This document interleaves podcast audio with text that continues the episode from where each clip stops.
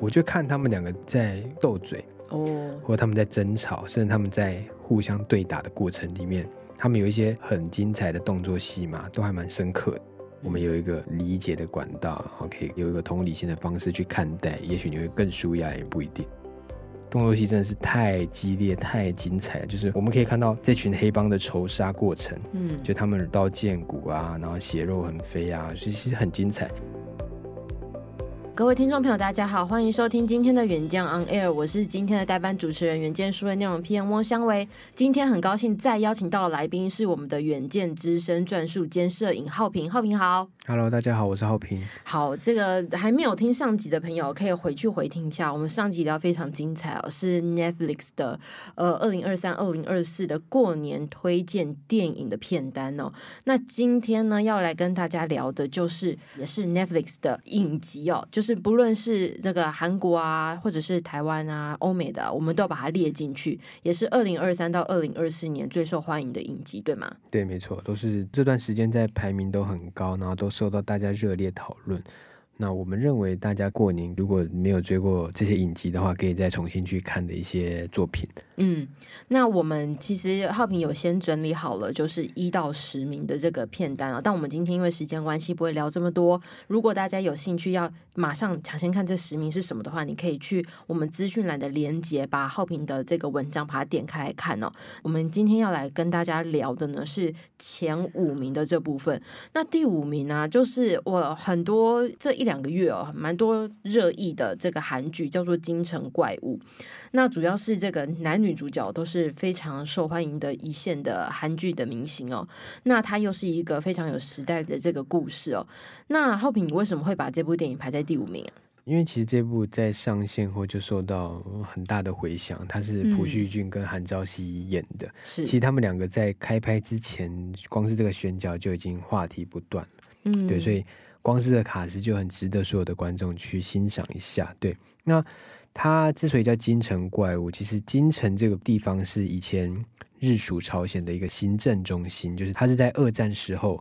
日本设在韩国的一个临时政府，相当于现在的首尔。那京城这个地方为什么会有怪物呢？就是那个时候的二战，日本面临挫败的时刻，嗯日本想要用一种方法去打赢这个战争，嗯所以他们用了一些很科学的实验方式，去想要创造出一个可以打赢战争的怪物。所以在这个背景里面，虽然这是虚构的背景，但是建立在真实的史实上。嗯对，那日本要如何去扭转这个战局？他们如何靠着这个怪物去颠覆这个战场的一个情势？对，其实这个故事大概是这样子的一个描述嗯对，那其实它很精彩的地方是我们可以看到，在日治时代的韩国，嗯，他们最卑微的一面，就是那个时哦候是一个讲韩语都会被日本人唾弃的年代。是对，韩国就人像我们的日治时代，对对对，韩国人身份在那个时候是非常非常的低下的。嗯那在一切都是日本人说了算的那个环境里面，朝鲜人就是一个最低等的种族。嗯对，那在一九四五年那个最残酷的时刻，就这群人要如何去生存，去找出背后去生存或是求生的关键。嗯对我觉得蛮精彩的地方是他把这个怪物的起源描绘得很深刻。嗯对，其实我们可以透过这部影集去一集一集的挖掘出这个怪物为什么会形成，对嗯那这个怪物形成的原因是什么。嗯那男女主角又该从这个怪物的角色的幕后去挖掘更多的真相，我觉得他还蛮值得观众去欣赏的。嗯对，诶，那男女主角他们在这部片里面是什么样的关系啊？就是他们会要去面临的挑战或困难会是什么？他们其实一个是当铺的老板，是，一个是专门找人的一个寻人高手。那两个原本是互相不认识的，嗯那他们在经过一场一场的冒险里面，就会擦出一些火花来。嗯对，，那他们如何从原本不打不相识的过程里面，渐渐的理解彼此，然后嗯慢慢可以接受对方的信念。嗯，我就看他们两个在斗嘴，哦，或者他们在争吵，甚至他们在互相对打的过程里面，他们有一些很精彩的动作戏嘛，都还蛮深刻的。嗯，对，还有一些很幽默的桥段是朴叙俊自己有的，就他这个人是很很搞笑、很风趣。嗯对，，然后他其实是在这个时代下，也是为了生存，他有一些自己的生存方式。我们就可以从他的各种不同的人物的设定里面去理解这个舞台里面实际上所发生的事情。嗯，对，那因为他上线后就受到了很热烈的好评，所以他刚上线没有几天，第二季就说会上线了。呃，确对定要开拍，，对，呃，应该是已经开拍的差不多了，嗯哦然后今年就会上了。嗯，所以其实可以看到，就是这么快续订的作品，又马上说会上线第二季的，其实也不多。对，嗯我们可以透过这个故事去了解那个时刻的啊朝鲜人是多么的嗯，卑微。我相信很多的台湾人可能都会有一点感触，就是在台湾日治时代的时候，也是有这样的一个过去。嗯，那嗯我觉得蛮，其实用不一样的角度去理解当时的事件，只是透过一个虚构的怪物去陈述那个年代嗯的，故事。对，诶，那像这种时代剧啊，最会被大家放大的检视就是它整个场景的设定。对刚刚说的是在日剧时代嘛，那它整个氛围，你觉得营造的是好的吗？是成功的吗？我觉得他片场设计的很真实。是，对，其嗯实光它的片场，光它的整个陈设、美术的布景，嗯甚至是一大堆的韩国演员要扮演日军，嗯，我都觉得扮的真的蛮像的。嗯，对，就连其实他们有很多大量的日文台词，嗯，我认为应该都是经过了蛮多的练习跟训练。不会出戏，对对对对对，哦嗯就是他们也许懂日文的人会更有感觉嘛，对，就是会会觉嗯得他们的语言其实还蛮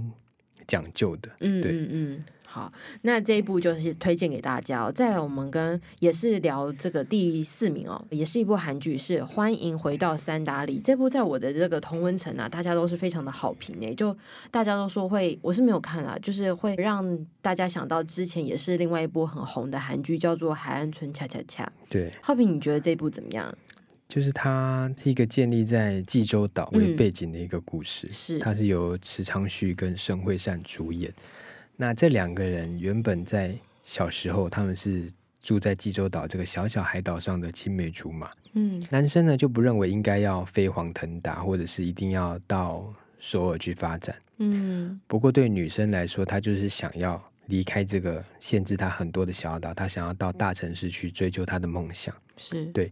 那这两个青梅竹马有着截然不同的个性，男生就决定留在济州岛上，在济州岛上工作。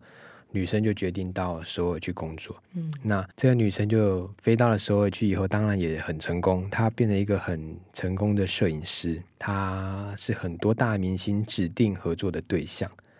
那只是当她在最飞黄腾达的时候，她遇到了一些人生的重大挫折，是逼得他必须回到了这个他一直很厌倦的小岛，嗯就是说回到济州岛上。这一对原本是情侣的人，他们等于是长时间的分开以后，又必须再度相遇了嘛？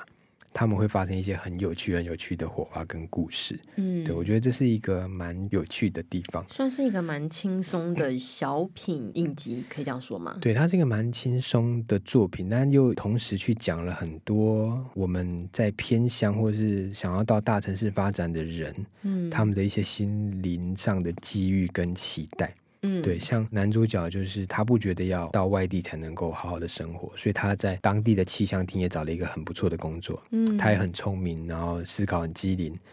那他是一个对事情都很仗义执言、很很直言不讳的人，所以他常常有很多的东西会触怒他的长官。嗯对，但是他认为他讲的是对的事情，就必须应该去坚持。那这两个截然不同个性的男女，他们碰撞在一起以后，其实会很多有趣的故事发生。那观众就可以通过一集一集的发展，去了解他们为什么当初要分开，嗯那这两个截然个性不同的人要如何重新再相处，我觉得还蛮浪漫嗯有趣的。光是看这两个人的演出，甚至还有他们的家人，其实也是蛮有喜感的。嗯，我觉得都可以，大家可以慢慢的去体会。诶，那他像这一部啊，它除了是爱情为主轴之外，它应该是济州岛渔村嘛？我记得它是一个讲述那个韩国那个海女的这个产业的故事。对，，那他对这一方面，就是他对他们渔村生活啊，是有诸多描述的嘛？他其实，在他们，比方说他们要下海捕鱼，或是海女的精神上面，都有一些去琢磨的点。我相信这是一个蛮有趣的地方。然后他也把首尔人跟济州岛人的个性做了很明显的一个哦，对比。济州岛的人可能就比较乐天、乐观、嗯开朗，那彼此的感情都很好，嗯然后也是一个大家的八卦集散地，就是婆婆嗯妈妈都会聊天，谁发生什么事情就会聊。大家凝聚力会比较对强对一对对对，些。那首尔就是相对一个比较冷漠、残酷、现实。那是女主角也在这个地方遇到了影响她一生的一个重大转折。她在无法面对的状况下，她只好逃避，她回到她的故乡。嗯，对，嗯那她为什么要逃避呢？就是我觉得观众可以去这去就是看一这部下。片的卖点。对对对，嗯，好，这部《怒呛人生》呢，他拿下艾美奖最佳迷你影集或电视电影的男女主角奖，也是《怒呛人生》拿下的哦。哦我自己蛮喜欢这部，浩平就由你先来。我觉得这部影集真的很有趣的地方是，其实光它的片名就很有深意了。哦，是，它的片名是 beef，对嗯就是牛肉的意思。但是它实际上并不是讲美食，也不是讲一个大餐的，它其实是抱怨跟发火的意思。其实 beef 有点像是美国的俚语，嗯它有点像是一个嗯就是很容易生怒气，然后很令人厌倦，嗯我很厌世的感觉。就是对它从片名就琢磨了这个互相讨厌跟互相针对的一个故事。嗯，那《怒呛人生》就由 Steven 连跟黄爱丽主演，就是一个是韩裔的演员，一个是越南裔的演员，就是都是亚洲的面孔。嗯，这两个亚洲的面孔在美国这个大城市生活，他们该如何面对这世界上对他们的各种不同的歧视或排挤，以及他们两个人在不同的人生际遇下各种擦枪走火的故事。嗯，对其实这两位男女主角他们相遇的过程就非常非常的戏剧性了，就是他们其实是一个怒路症的人，他们两个都是一个驾车很容易生气的彼此。对对那他们在一次的交通意外中，两个人互相追逐、互相呛虾，嗯虽然都没有看到对方是谁，可是都记住了对方的车牌号码。嗯那他们就用一些的方式、一些手段去查到对方的住址，用了一些各种不同的报复手段去针对对方的家庭。嗯嗯，对，我觉得他对于我们去发泄怒气，或者是去很厌厌倦人生、很茫然、很无助、很悲剧的时候，我们可以看他们两个人如何在各种不同针锋相对的过程里面探讨人性的真实。我对觉得蛮有趣的地方是这样的，对，因为这一出戏的男女主角啊，无时无刻都在发火，对他们一直吵架，一直吵架，对，一直吵架，一直吵架，一直吵架。然后就像刚刚浩平说的，这个片名 beef 啊，它是这个抱怨的意思嘛，对生气这种口角争执的这个意思。那它其实就已经蛮能够代表这整出戏哦。他们在这中间有非常多的争执的戏嘛，然后你就可以看到他们不断的在站在自己的立场去据理力争。可是它其实就也是有一点预言的感觉，就是说我们其实会常常就很执着一些事情，我们放不下这些情绪，我们就要去争个你死我活，去争个输赢。可是其实有时候我们不一定是对的，只是我们放不下那股怒气。对就像这个男女主角一样，他们在这故事过程中，他们好像可能到后面都忘记自己在争执什么了。对可是我们却很能够感同身受，我们觉得我们就是他们的一部分对。，而且他们其实因为两个人的生活都过得非常不顺遂，嗯，就是一个是生意很惨的水电工，是一个是想要创业却怀才不遇的创业家，对，就他们两个彼此其实都过得不是很好，嗯，对他们的生活其实也出现了一些问题。嗯，那这两个已经觉得生活很厌烦、很厌倦的时候，然后又遇到了彼此，嗯，对就一夕之间就爆发开来对了，。那这两个强大的碰撞嗯会有很多很多超乎我们想象的手段。对对，其实可以从这个女主角黄爱丽的表现就可以看出一些端倪哦。大家可能会去看一开始看第一集的时候，会觉得说，哎，为什么女主角的表情这么夸张？你仔细去看她面部表情，她会去有点强颜欢笑，或者是她的笑容会非常非常夸张，有点像喜剧演员这样子。对，其实就有点像是说，我们每个人可能在这个社会上一定都会带有或多或少的一些假面具，就我们一定要告诉自己，我们要微笑去面对所有的事情。对可是我们明明觉得哇，生活就很像狗屎一样，就跟他们这两个主角心里所想是一样。所以我觉得黄爱丽她能够把这个角色表演的很好，就是因为她把这个女性，她刚刚说她怀才不遇，然后她还有家庭的困扰，然后这种种东西都用她这个面部表情把它表现出来。对，所以我觉得他，比方说他的片名是《怒呛人生》，这个翻译的也很好，真的我们可以透过这部影集去好好发泄一下自己的情绪，就是嗯，我们有一个理解的管道，然后可以有一个同理心的方式去看待，也许你会更舒压，也不一定。嗯嗯对嗯，没错，这部虽然片名叫《怒呛》，但是你看完其实会蛮舒服对，啊的。会真的很疗愈，就是会跟着他们一起哇，舒压情感，我觉得很嗯很棒。我们不敢骂出口的话，就让他们两个帮我骂出对，口没。错。嗯，好，再来第二名是柏林哦，这个应该蛮多的观众朋友都在引颈期盼哦。这个是之前那个西班牙的很红的剧《纸房子》里面的角色柏林，他后面的外传哦。浩平你自己看了吗？因为我是一个非常非常喜欢《纸房子》的嗯影迷，所以我个人一看到柏林这个衍生剧要出来的消息以后，就内心是非常澎湃跟期待的。嗯，我相信这一部是所有看过《纸房子》的人都绝对必追的剧。对对，但是我必须强调说，假设你真的没看过《纸房子》，你单纯来看柏林，其实也不会有格格不入的感觉。嗯，对你也许可以透过柏林这部剧重新回去看《纸房子》，嗯，我相信真的会有不一样的感受，因为《嗯纸房子》就是讲述一群窃盗集团，他们如何透过偷钱的过程去颠覆各种政治跟社会的想象。嗯，其实它是一个很深刻的故事。这个故事里面有一个柏林这个角色，因为他们都是用城市的名称来作为彼此的代号。对，那柏林这个角色当初就是一个很看似无厘头、很疯癫、很潇洒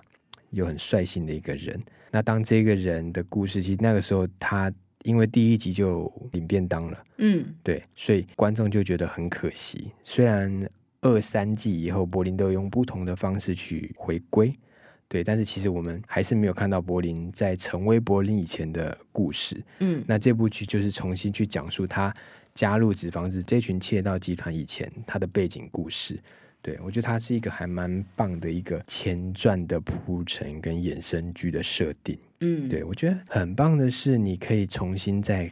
爱上这个角色，虽然这个角色也许在一开始会让人觉得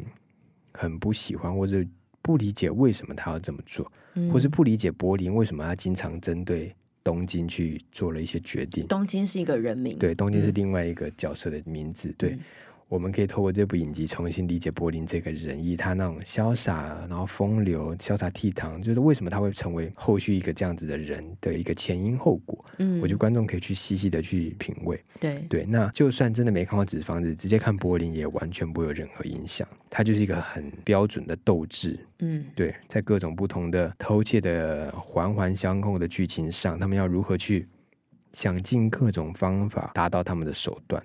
诶，那在柏林里面，他是不是好像也针对那个爱情有蛮多的琢磨的啊，对，因为其实柏林就是一个很风流倜傥？通人倜傥，他是一个人生没有爱就不行的人。嗯，他有好多好多的婚姻，但有很多很多的情妇，嗯就是他是一个很想要有爱能够滋润他一生的人。对，嗯所以他很有趣的地方是，这部剧也穿插了很多爱情的相关的戏嘛，只是。嗯在他偷窃的行动里，如果有了爱情的产生，这个偷窃的行动会不会因为爱情的关系而出了一些纰漏？嗯对，观众都可以跟着去理解跟想象，我觉得还蛮有趣的。就是嗯我们要如何理解，在这个西班牙皇家造币厂抢案以前的柏林是什么样子，我们都嗯，可以去透过柏林去深深的理解。我在看《纸房子》的时候，我就觉得柏林这个角色真的是非常有趣，怎么有办法一个人这么讨厌，但是又对这么吸引人，就会很想一直看他出场。对所以大家这个编剧就听到这个大家敲碗的心声了，就推出了柏林这个外对传。因为其实《纸房子》可能是我人生中最喜欢的影集的前三名了，所以嗯大家真的可以一定要看《纸房子》的原因，就是因为它不只是单纯的窃盗议题，它其实嗯还针对了很多政府跟社会跟整个政治现况的一个呈现。嗯对，有很多很多很深刻的人性哲理在里面，然后画面又很精彩、很深刻，嗯，对，是很棒的一部。对，它也是就不会冷场。纸房子如果大家没有看过的话，其实今年的过年也是可以把它找回来看一下的。对，没错，嗯，好，再来呢，第一名就是刚上映不久的哦，就是由这个杨紫琼跟寇世勋所主演的《孙家兄弟》，那它也是一个亚裔的故事哦。诶，我其实很好奇哦，它跟之前的比如说好莱坞也很喜欢拍的，像是《疯狂亚洲富豪》啊，《妈的多重宇宙》，他们最近好像都还蛮喜欢拍这种亚裔的家庭故事，有什么差别啊？我觉得孙家兄弟就是他很有诚意的在台北的取了很多的景，台北并不是美国那边，对，嗯台并不北，是很多的绿幕呈现，或者是很多只有空景的呈现之类的。嗯，孙家兄弟是真的剧组完全就在台湾取了大半的场景，嗯，对所以基本上可以理解成一个是台北跟洛杉矶的故事。哦，对，那这个故事讲述一个黑帮帮派，嗯，他如何从台北回到美国去找真正的凶手。嗯，对，杨紫琼她演的是妈妈，嗯，，对，然后寇世勋演的是爸爸。嗯，那男主角钱玉阳演的就是一个在台北出生的小孩，只是他是一个很精通英文的一个角色。那钱玉阳很帅，他真的是身材又很高大又很帅气，他是前监察院院长前夫的孙子。哦，对，对对，他的出生其实就是在一个很奢华的背景，他其实出生就是一个很棒的家族背景的现在是说他本人嘛，对他本人，嗯，就钱玉阳本人，就是他的出生，比方说他是前夫的孙子嘛，嗯，，对，然后他的爸爸也是一个银行的总裁，哇哦，，对，就是他们的家庭是一个很棒的。那故事背景里面，他的角色也是一个出生在富有的黑道家族的后代。嗯，所以资源也是很丰富的。其实他的本人跟他的角色其实是有一定的连接，嗯，对，就是相似的，对，是他们相似程度是很高的。然后《孙家兄弟》里面有非常非常多很道地的台语的脏话，就是我们很少能国够，骂，对我们很少能够在 Netflix 出品上影集上面看到这么多道地的脏话，所以我觉得那是蛮有趣的地方，就是我们可以看到很多像靠啊，或者是就是就是嗯就是诸我如们此对对类对类似很多嗯有趣的对话在里面，然后嗯很有喜感，嗯，那充满各种不同的动作戏，就是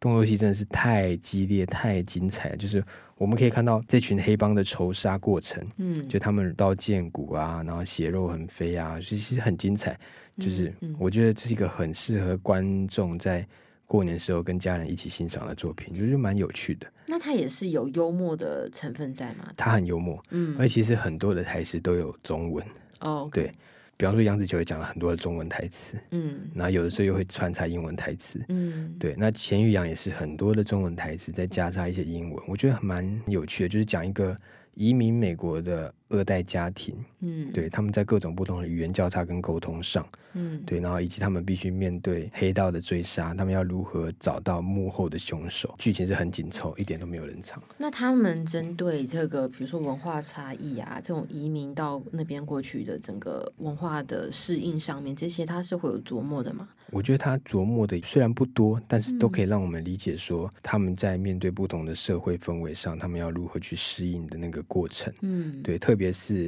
因为这是孙家兄弟嘛，所嗯以钱玉阳所饰演的角色，还有一个由李松浦所饰演的弟弟。嗯对，其实兄弟两人的个性是相差很大的，哦，对，所以几乎可以说是哥哥就是在台湾生长，可是弟弟却完完全全在美国土生土长。嗯，这两个完全不同的兄弟背景，就像是一个不同文化的冲突。哦，对，我们也可以从这对兄弟的情感里面去了解，说他们的相处方式跟他这个家庭独特的风貌。嗯，对我觉得很有趣的就是，他真的很台，很对，台，很台，然后很嗯道地。就是嗯我相信台湾观众都会喜欢这部作品，而且。由美国拍摄，但是把故事背景设定在台北，就真的没有什么好去挑剔的，就是我们嗯都会深刻的感同虽然身受。是美国出品，但是它却很台。对其实会很好奇哦，他们会到底会怎么样去表现台湾的台味，对，感觉蛮值得期我觉待得我的。觉得蛮好看的，而且它其实就八集而已，所以又可以用很轻松的方式去理解，然后各种不同的刚好过年桥一年一段集，对就很把它棒看完。没错，好，今天非常谢谢浩平。谢谢大家，再帮大家回顾一下啊、上集啊，我们聊的是 Netflix 的电影片单，还没有听过的听众朋友可以去把它找来听一下。然后这集呢是过年的 Netflix 的影集片单。那如果你想要知道这一个两个片单的完整的清单哦，你都可以在资讯栏的连接里面去找到。那如果想要了解更多细节，欢迎参考资讯栏连接。最后，请每搜索订阅酱 A 尔哎帮我们刷五星评价，让更多人知道我们在这里陪你轻松聊财经、产业、国际大小事。下次再见，拜拜。拜拜。